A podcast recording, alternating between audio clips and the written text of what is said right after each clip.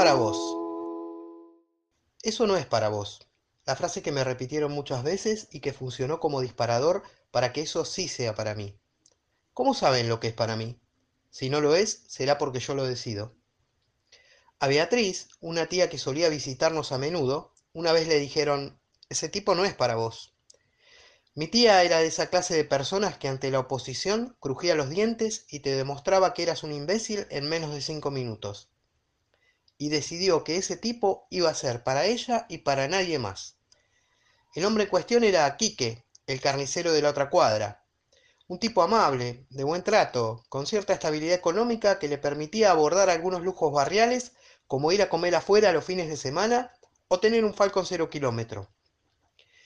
Quique era de esos hombres carentes de atractivo, corto para hablar, siempre se sentía menos que otros, y por esa razón estaba solo.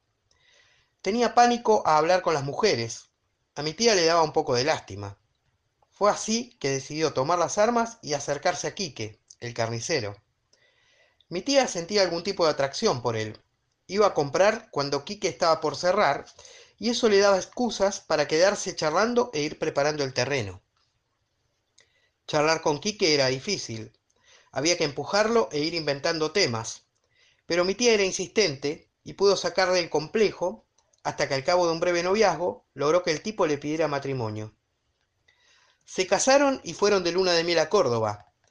No sé qué pasó en ese viaje, pero al regreso las cosas parecían no haber ido muy bien.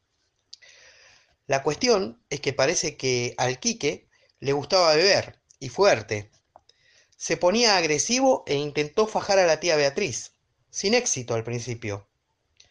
Dos por tres la tía venía a casa con la cara moratada. A mí me hacían salir.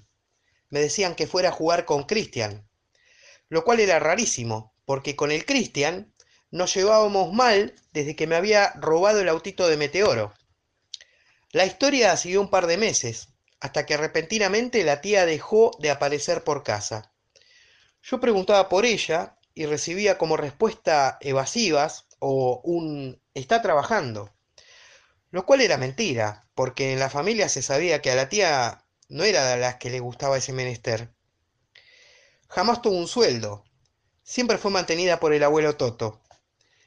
La cosa es que un día, siendo yo más grande, encontré una valija con revistas y diarios viejos.